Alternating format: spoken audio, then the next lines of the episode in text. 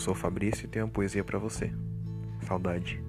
O sentimento melancólico diante do afastamento de uma pessoa, diante do próprio afastamento e diante de todo tipo de distância, diante de uma coisa que lhe fez mudar, que lhe fez progredir, regredir, que lhe instruiu, que lhe transferiu saber, que soube onde e como deveria transferir, se deveria transferir. Diante do momento que viveu, tirar lições, saber das emoções, de tudo que de todas as formas causam os mais variados sentimentos, e ante tudo isso causar determinada reflexão, para ambas as partes ou para determinada reação, como um cântico entoado por determinado grupo, que ao ouvir sou notório, causa alegria, mas no fundo é o mais sentimento de saudade que aquele tempo que não volta mais causou.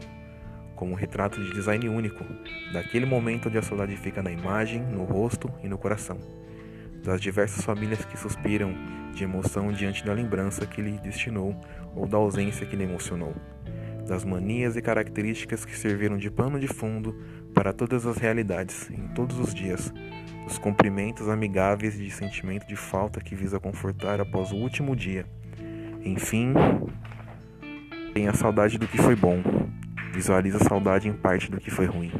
Então tire vantagem disso para transformar a si mesmo e os mais próximos com amor. Então a saudade vira saudosismo, vira tendência, faz a cabeça, te valorizam e passam a ter um outro olhar diante de tudo que se passou. Chega a ser tão fiel aos princípios de pessoas do presente, dos antepassados, onde, o que e como fizeram, por isso são lembrados, baseados nos mais verdadeiros sentimentos do presente para construir um futuro Eis que tudo se configura em nada mais que saudade.